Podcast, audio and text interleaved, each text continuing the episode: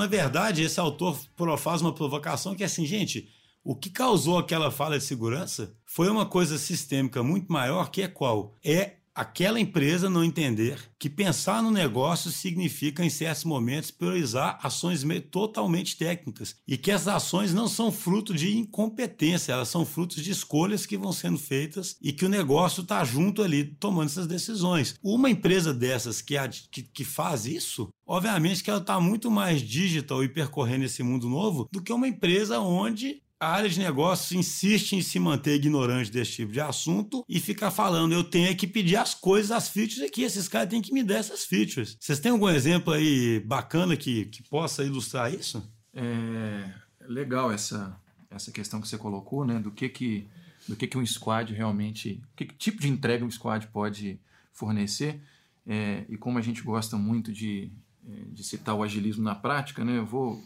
dar um exemplo bem recente é, de, um, de, um, processo de coaching que eu fui é, fazer com um dos nossos times. É, o time estava claramente é, é, tenso, né? Tava, tava nervoso e aí eu fui analisar a causa raiz. Era justamente essa, essa relação dificultada com o negócio de que o negócio só tinha expectativa de que as entregas deveriam ser novas features. E aí quando eu fui analisar um pouco mais profundamente o que que tinha é, é, no backlog para o time construir, tinha alguns débitos técnicos, né? E aí fazendo um parênteses pontuando o que que é um débito técnico. É, um débito técnico são decisões é, possíveis, plausíveis e que o time toma para tentar é, entrega, fazer alguma entrega, às vezes porque tem alguma restrição de data, ou porque às vezes a gente quer é, é, colocar alguma coisa à prova mais cedo, ou porque naquele momento a complexidade é, é para se construir toda a solução técnica, né, a solução técnica completa, ela não é compatível com a realidade, às vezes, de número de usuário, de escala que o sistema tem que tomar, então toma-se algumas decisões arquiteturais e armazena-se alguns débitos técnicos. Isso metodologicamente é possível e, e aceitável. Mas então o time tinha alguns débitos técnicos é,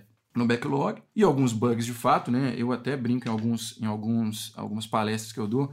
É, eu também não vou lembrar qual livro, mas algum livro Você do Kent é Beck. Novo que eu, hein? É, realmente não deveria estar com esse problema de memória. Mas em algum livro do Kent Beck sobre Test Driven Development que eu li, é onde ele falava assim, a gente tem que aceitar que não existe sistema é, livre de bug. Eles só não foram encontrados ainda. Então, é, se um dos pais do, do agilismo e do, e do, do da, da desenvolvimento orientado a teste é, é, coloca algo dessa forma, a gente tem que aceitar que bug é inerente à, à aplicação é, e à construção. Não, só, só, um comentário rapidinho só. Eu acho assim, a pessoa tem que entender o modelo econômico por trás disso, né? É isso que eu ia falar, né? O, por exemplo, o, é, isso é, é, meio absurdo, né? Pensar que, tipo assim, que a questão de risco, que é, muitas vezes até, não falar que é fácil, mas, tipo assim, é plausível de você transformar aquele risco ali economicamente em, em grana, né? O cost of delay que, que alguns autores de Lean falam, né? Então, assim, é claro claro que a decisão deveria ser orientada a isso, mas isso tem, acho que tem muito a ver. Até o Schuster fala, em alguns países dele, ele fala de um padrão sistêmico do, do seeking the wrong goal, né? De, de buscar um, um objetivo errado. Se o objetivo for só feature, né? Porque, é, porque o negócio é ignorante em falar outra coisa que não seja feature. Então você vai, vai realmente, nunca você vai priorizar é, uma questão de, de débito técnico, por exemplo, que vai levar um risco muito é, grande. Entendeu? Exatamente. Não, e aí nós temos duas possibilidades, né? Dando sequência no exemplo. Ou você vai realmente deixar de priorizar a solução de um risco, de um, de um risco, ou de um débito técnico, ou de um bug, que aí pode recair nesse exemplo que o Schuster deu, né? No futuro, é, você ser engolido por esse